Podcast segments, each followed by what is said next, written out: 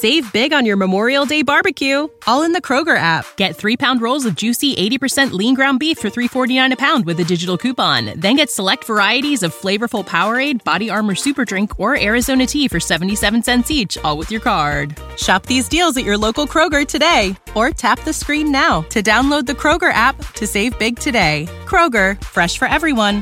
Prices and product availability subject to change. Restrictions apply. See site for details.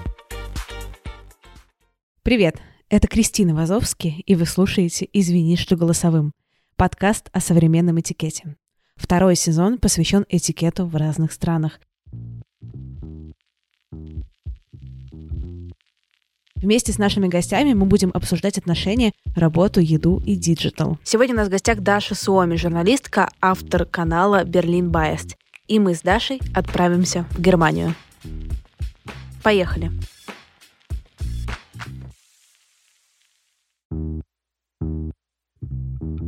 Даша, привет. Привет, Кристина. Мы сейчас с тобой находимся в Берлине вместе, поэтому, сори, у нас будет звук хуже, чем когда мы записываем удаленно, потому что мы сидим в моей гостиной в очень эхо-комнате. Но я уверена, что будет такой интересный выпуск, что вам будет все равно, как это все звучит.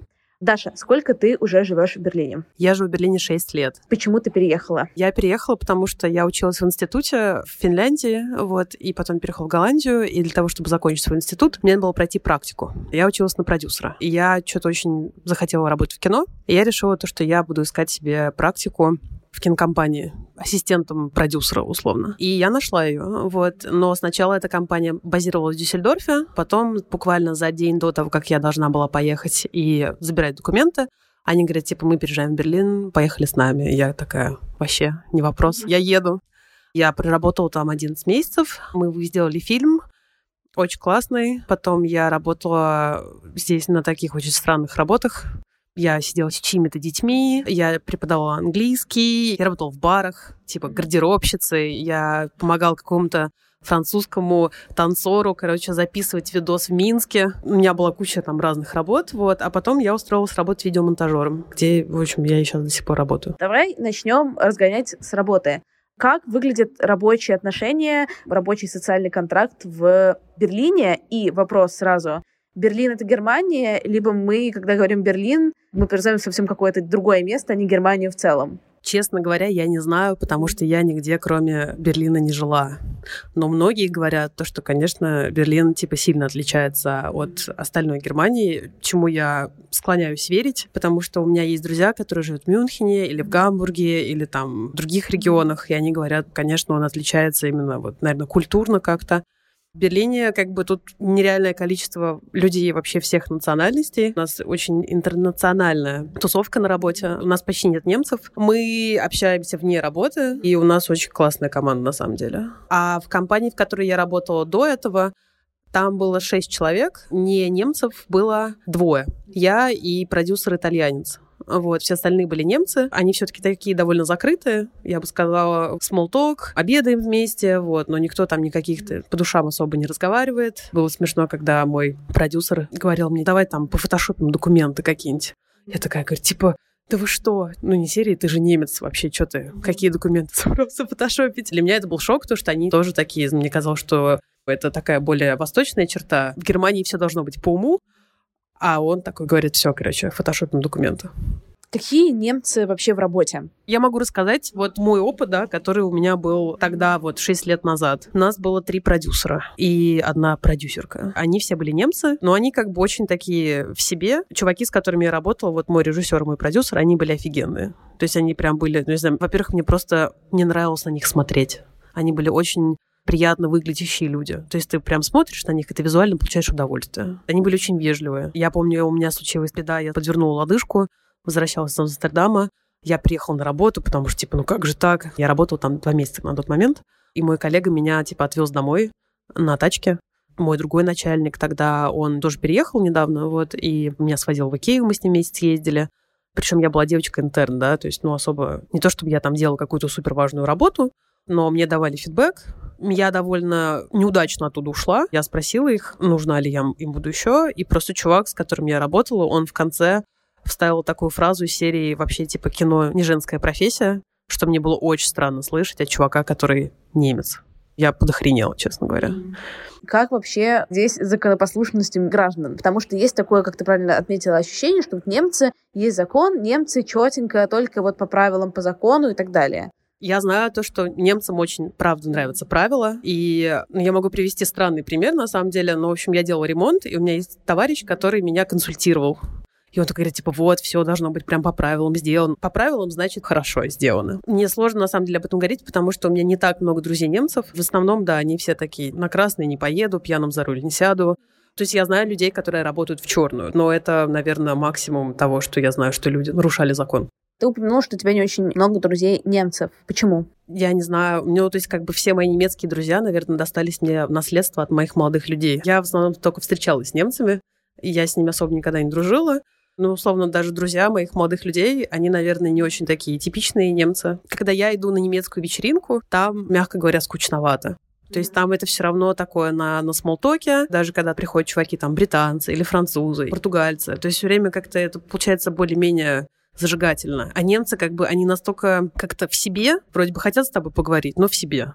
Знаешь, когда, например, люди выпивают, они становятся более открытыми. Вот я когда в Финляндии жила, там мои однокурсники, они вообще внешне тоже такие очень закрытые. Потом, значит, после пары пив, они такие, все, то, пятое, десятое. В общем, прям реально очень раскрывались. А у немцев, ну, не знаю, здесь у меня была хорошая подружка, немка, мы с ней общались. Проблема в том, на самом деле, то, что в Берлине очень тяжело завести друзей, потому что здесь такое количество народу, что очень многие люди, как бы у них очень много знакомых, но при этом они чувствуют себя одинокими. И на самом деле многие иммигранты, которые приехали там, например, из России, они мне про это рассказывали, то, что куча людей, но при этом они не могут ни с кем завести какие-то прочные контакты социальные. Как скоро принято углублять отношения, например, у немцев в Германии? Потому что в России выпил, очень классно поговорили, обсудили все, ты мой лучший друг, пока не поссоримся. А если поссоримся, то и помиримся, потом еще больше лучший друг. Как с этим обстоят дела в Германии? Здесь все-таки более-менее принято приглашать друг друга в гости. Просто мне кажется, что большинство все равно этих контактов, они остаются на таком на приятельском уровне, но, например, очень часто в Берлине очень распространенная тема домашние вечеринки. Туда приходит куча народу. У тебя, типа, в однокомнатной квартире может быть 40 человек. И все вообще абсолютно адекватно друг с другом общаются. Люди обмениваются контактами, дальше продолжают общаться, но мне просто кажется то, что с возрастом у тебя есть 7 дней в неделю, и тебе надо действительно... Ну, это друзья, с которыми ты видишься раз в месяц или раз в три месяца. Переписываться тоже, наверное, не особо принято. Я знаю, мои подружки, у нее есть подруга немка, и она пишет ей очень долгие голосовые сообщения. Просто очень долгие. Потому что они не очень любят говорить по телефону. То есть они тебе вот рассказывают какие-то вещи голосовым. Допустим, тебя приглашают на вечеринку домашнюю. Что приносить с собой? Нужно ли что-то брать? Ну, это зависит от того, как хорошо я знаю людей, да. Если я иду, условно, к незнакомому человеку, а такое бывает тоже часто, ты берешь с собой пиво или вино. То есть, если это вечеринка в субботу вечером, скорее всего, нужно принести что-то с собой, выпить. И лучше поесть до этого. Если я иду на новоселье кому-то, то я, скорее всего, принесу какой-то обиход домашний. Или цветы. Я люблю дарить цветы. Принято ли как-то писать, например, во встрече в Фейсбуке? Как вообще договариваться о каких-то таких вечеринках? Делают ивент в Фейсбуке, либо в группу в WhatsApp, либо по-разному? Группу в WhatsApp никогда. Если это мероприятие больше, чем на 20 человек, наверное, будут делать ивент в Фейсбуке. А если это какая-то камерная тема, то, скорее всего, люди просто ты лично каждому напишешь, приходи. Если я хочу взять плюс один, я могу его пригласить подругу, я должна уточнить у хоста? Если домой, то да. Если на пикник или в бар, то нет. В Англии есть такая тема, например, если ты устраиваешь какой-то, тебе приходит кто-то домой, и там есть какая-то еда, вы потом можете договориться, там тебе скажут, скинь, пожалуйста, на карту 5 фунтов с каждого. Есть ли здесь такой прикол? Нет. Русские чуваки, они просто готовят, и потом никто ничего не скидывает. У европейцев особо тоже прям готовить не принято, то есть я думаю, что бюджет каждой вечеринки — это максимум 30-50 евро. Я знаю, что ты хотела на очень много тиндер-свиданий и вообще свиданий в Берлине. Расскажи, пожалуйста, в целом про какие-то этикетные особенности построения отношений. Просто короткий тизер к тому, что я сейчас скажу. В Берлине хотели ввести должность уполномоченного по одиночеству, потому что Берлин считается одним из самых одиноких городов Германии. Это коротко вообще про все отношения в Берлине, которые есть у людей. Я ходила на, ну не на много тиндер-свиданий, но на какое-то уверенное количество. Когда люди встречаются в Тиндере, счет обычно делят пополам. Очень редко чувак приглашает. То есть я такой видела пару раз. И я была очень удивлена, потому что эти оба чувака были немцы. Я подумала, что это просто какая-то параллельная вселенная. Типа он заплатил за вино и не стал брать деньги. Обычно вы куда-то идете, либо в бар, либо гулять просто, либо, например, если погода хорошая, то на Темпельхоф очень часто люди ходят. Уточню для наших слушателей, Темпельхоф — это... Это заброшенное летное поле, которое использовалось до середины 20 века. Сейчас там огороды и просто огромное пространство, которое охлаждает всю южную часть Берлина. То есть если бы не Темпельхоф, мы там бы вообще, наверное, все уже спарились. Я встречалась с разными чуваками, с англичанами, с немцами, с русскими редко. Первые два-три свидания вы узнаете друг друга, а потом становится понятно вообще, что-то из этого получается или не получается.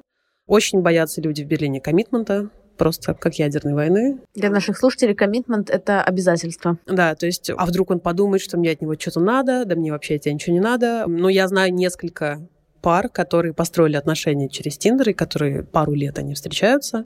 Вообще, на самом деле, да. То есть очень многие люди говорят то, что Берлин — это не город для построения отношений, потому что здесь все время очень большой выбор, во-первых, и у тебя все время искушение вокруг тебя. И, наверное, из-за количества людей, которые здесь есть, очень тяжело найти кого-то, кто бы тебе действительно подходил. Я еще слышала такую штуку, что в Берлине сложно построить отношения, потому что очень много людей приезжают краткосрочно, несколько месяцев и так далее, и что есть такая большая ротация, в том числе людей. Ну, кстати... Или ты не согласна с этим поинтом? Я не могу себя к нему соотнести. Мне повезло пару раз, и я была очень счастлива. Предыдущий опыт показывает, что все таки оно случается. Но это было не через Тиндер. Про краткосрочность не знаю. То есть, на самом деле, люди сюда приезжают. То есть, для них, наверное, действительно какой-то перевалочный пункт. То есть, люди сюда приезжают, живут здесь условно пару лет, не несколько месяцев, вот пару лет тебе хватает, чтобы понять, вообще тебе сюда надо было или нет. Либо люди заканчивают учиться, а потом они там уже куда-то едут. Куда-то дальше в Европу, либо в другие города Германии, где работы больше, потому что в Берлине если это не IT-сцена, то с работы реально напряженка. Вся эта ситуация на дейтинг-сцене,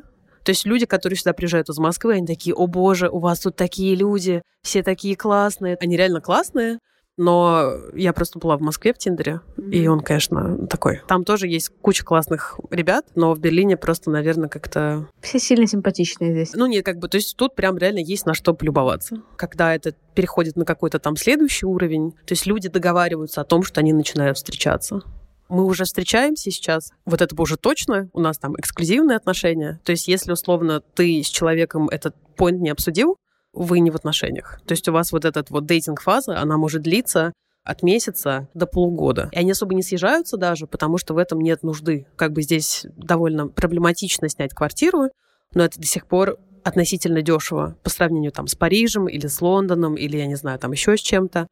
Особенно, знаешь, когда люди живут рядом друг с другом в 20 минутах ходьбы, им вообще незачем съезжаться, потому что, опять же, как бы вот этот lack of commitment, и просто это реально удобно вариант Берлина — это гостевой брак. Люди могут так годами жить. Но на самом деле то, что мне нравится, да, то, что люди в Тиндере здесь не пишут, ты должна быть там такой-то, с чувством юмора, с высшим образованием, с пропиской, весь этот московское вот это вот все.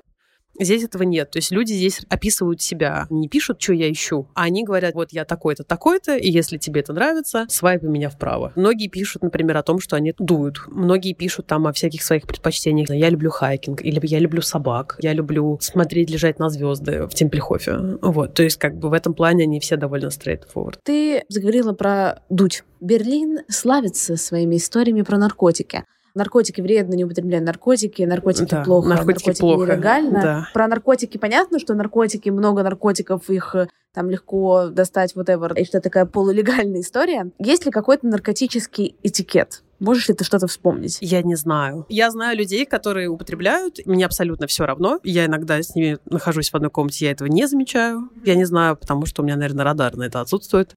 Есть типа кокс-такси, который приезжает. У меня была смешная история. У меня чувак из универа. Он такой говорит, ты случайно не знаешь, такси сейчас работает? Я говорю, ну не знаю, я говорю, я на Uber две недели назад ездила. Он говорит, ну я, говорит, не про это такси. А. Вот. Ну что? Да. Откровенно обдолбанных людей в Берлине на улице не встретишь. Ну, то есть есть люди, которые ширяются героином на станции метро Шонляйнштрассе. Я их видела. Типа вот Хайнер Хайнерштрассе и Шонляйнштрассе — это две станции метро, на самой мерзкой ветке Берлина, самая такая тусовочная, вот, там люди как бы ставятся герычем. Рекреационное употребление здесь, ну, оно довольно распространено, то есть очень многие дуют, В клубах, я знаю, можно легко достать все, что хочешь. Я знаю то, что если когда люди дуют, то они делятся. Обычно компании кто-то спрашивает, кто-то хочет. Это как вином угостить, условно. Давай поговорим про еду. Принято ли давать чаевые в Берлине? Да. Это выглядит причем следующим образом. Ты идешь в кафе, у тебя 13.50, и ты округляешь до ближайшей суммы, которая тебе кажется адекватной. То есть обычно это типа 10%. Прикол в том, то, что в Берлине очень редко где принимают карты. И чаевые надо давать отдельно. То есть если ты заплатил картой, ты не можешь дать чаевые с карты. В целом поесть везде можно евро за 15, условно. Я не хожу в хипстерские места, потому что мне там невкусно. Я хожу в основном в этнические места, азиаты, арабы, ну, итальянцы еще, да. Надо быть готовым к тому, то, что тебя будут не очень охотно обслуживать, но ты очень вкусно поешь. У арабов такого нет, арабы всегда очень классно обслуживают. Они еще и чаю принесут и говорят, типа, кто все съел с тарелки, короче, получает пирожное, и вот все в таком духе. То есть они вообще прям в этом плане очень классные. Азиаты тоже довольно дружелюбны, вот, просто надо очень аккуратно делать заказ, потому что иногда они тебя не понимают, вот есть у меня пара мест любимых, в которых ты просто приходишь, и ты за 6 евро ты просто объедаешься до отвала. И причем это места, знаешь, которые ты вот идешь мимо, думаешь, господи, вообще, как ты выживаешь здесь? А сюда заходишь, и там так пахнет, и там столько народу сидит внутри, что ты такой, офигеть. То есть это вот вообще совершенно неожиданные места. Я знаю по себе, да, что, например, если я куда-то еду, я все время думаю, ну, надо, значит, сходить в какую-нибудь кофейню третьей волны, сейчас я уже забил на это, но вот именно есть, мне кажется, надо прям реально в, в таких этнических местах, потому что там всегда очень вкусно. В целом про эти все бары-рестораны. Если ты заходишь, ты можешь сам выбрать столик, или ты должен ждать, пока тебя посадят? Наверное, я хожу в те места, где можно самому выбрать столик. Я как-то раз была в одном дорогом ресторане, и там хост, она нам показала место, куда мы должны были сесть, и, в общем, там все было прям так, это, чинно. На самом деле, я думаю, что это зависит от наполняемости места. То есть вот мои любимые итальянцы, там абсолютно мерзкий сервис. То есть это сервис уровня проекта ОГИ в 2009 году. Спасибо, что подошли. И у них все время огромная очередь снаружи, и тебе надо подождать полчаса, если тебе повезло, они тебе говорят, вот сюда. Там офигенно кормят. Мне кажется, они просто не очень любят людей, но они очень любят всех кормить. Ты упомянула очереди. Ну, в России никто в очереди в рестораны не стоит и в бары. Как здесь с этим? Если это какая-то модная пиццерия, то ты постоишь в очереди. В бар ты не будешь стоять в очереди, именно чтобы зайти. То есть на баре, да, а чтобы зайти нет. Часто просто есть места, где нет мест, и ты просто не ждешь, пока кто-то уйдет. Либо ты берешь ринг и ждешь, пока кто-то уйдет, но ты типа не стоишь на улице, ждешь. Разговаривают ли люди в барах и ресторанах на английском? И будут ли тебя шеймить за то, что ты разговариваешь на английском? Нет. Я работала когда официанткой. Я выучила, типа, там три essential фразы. И когда у меня делали заказ по-немецки, я очень напрягалась. Ну, я все-таки что-то там слышала, вот. Но на самом деле здесь очень часто люди, которые принимают тебе заказ, они сами не говорят по-немецки, поэтому тебя за это не будут шеймить, скорее всего. Хочешь ли ты еще что-то добавить или сделать какое-то резюме? Мне здесь очень нравится. Я недавно ну, тоже из-за канала в какой-то степени. Мне иногда пишут люди, я иногда даже с кем-то там из них идут встретиться, поболтать. Мне тоже интересно вылезти вот из этого своего пузыря, которым я уже живу довольно давно, и просто пообщаться с какими-то новыми людьми, даже не обязательно там мы будем дальше общаться, просто типа послушать их вообще, что у них в жизни происходит, что у них в голове происходит. И многие из них, я называю это категория москвичи, они приезжают в Берлин, они такие типа, о, офигенно, в общем, Берлин, музыка, техно, клубы, еда, шурма, вот это все, короче, я переезжаю. Запускается этот процесс, они переезжают, они думают, они приезжают в Берлин, они там разбираются с жильем, со всеми вот этими важными штуками первоначальными. А потом у многих из них, не у всех, наверное, вот, начинается просто провал. С одной стороны, это момент адаптации сам по себе. Я где-то читала про это ты как бы падаешь в яму. Зачем я это сделал? Вообще, что я тут делаю? Я здесь никого не знаю, это была ошибка, тролливали. У меня такое было, когда я переехала в Финляндию. Я вообще не понимала, что там делаю. Очень странно, когда тебе 17 лет, за окном минус 20, и ты такой, классно, я, конечно, переехала, но вот что делать сама собой, я не понимаю. А здесь как бы куча всяких... Соблазнов. Не соблазнов, ну то есть вещи, да, на которые ты можешь отвлекаться. Может быть, спорт, может быть, там еще что-то, может быть, какие-то метапы в этом плане, да, просто мне кажется, то, что очень сложно в Берлине пробить вот этот вот уровень поверхностный и вот начать общаться с кем-то глубже, чем просто вот на уровне приятельских отношений. То есть в Берлине, например, есть друзья, ты с ними встречаешься, вы что-то обсуждаете, там, может, какая-то проблема, я не знаю. Они такие говорят, типа, есть что-то, можете там мне позвонить. В тот момент, когда они произносят эту фразу, если вы не близкие друзья, там, если вы не видитесь каждую неделю, и он понимает, и ты понимаешь, что вы никогда друг другу не позвоните. Хотя на самом деле я думаю, что это иммигрантская тусовка, я не говорю сейчас только русские, да, все равно они как-то держатся более-менее вместе, потому что как бы немцам, я думаю, которые живут в Берлине уже довольно давно, им не нужны новые друзья.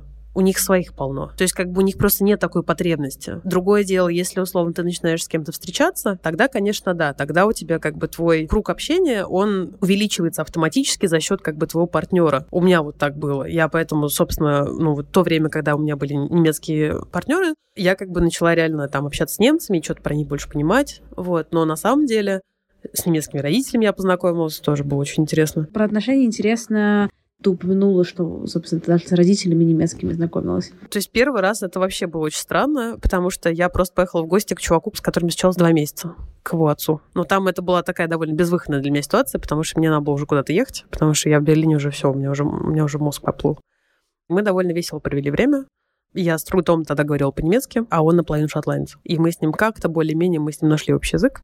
С другими немецкими родителями, ну, мы там встретились, попили чаю, поболтали. То есть это было довольно формально. И я думаю, что это тоже как бы ок. Ну, для меня это был очень волнительный опыт, потому что я 4 часа подряд, я говорила только по-немецки, я делала ошибки, я очень волновалась, но я думаю, что я сделала свою работу хорошо. Мне кажется, что на самом деле знакомство с родителями это уже определенный такой уровень, как точка невозврата. Если вы уже познакомились с родителями, то у вас, наверное, уже что-то реально какое-то более-менее серьезное Поэтому мне было очень странно, когда я поехала знакомиться с родителями своего молодого человека через два месяца после того, как мы начали встречаться. Мы знали друг до этого, но это как бы вообще не ощущалось, как будто это будут серьезные отношения. Я такая, ну и поехали. Чё? Мы все равно возвращаемся к тому, что есть какие-то особенности культуры, национальные особенности, но в целом все гораздо больше зависит от конкретного человека. Да. На самом деле это очень смешно, потому что немцы жаловались, что я холодная. Типа я такая холодная русская женщина. Это какой-то у Тилана Морона. It doesn't matter, not anymore.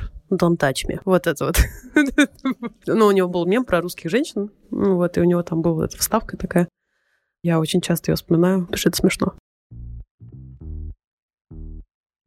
Спасибо, что дослушали до конца. Напоминаю про наш суперский телеграм-канал «Собачка Голосовое» и мой инстаграм Крис Вазовский. Подписывайтесь, участвуйте в вопросах и вступайте в творческую группу, чтобы влиять на звучание подкаста. Всем хорошей недели. Пока-пока. Save big on your Memorial Day barbecue, all in the Kroger app. Get three pound rolls of juicy 80% lean ground beef for $3.49 a pound with a digital coupon. Then get select varieties of flavorful Powerade, Body Armor Super Drink, or Arizona tea for 77 cents each, all with your card. Shop these deals at your local Kroger today, or tap the screen now to download the Kroger app to save big today. Kroger, fresh for everyone. Prices and product availability subject to change. Restrictions apply. See site for details.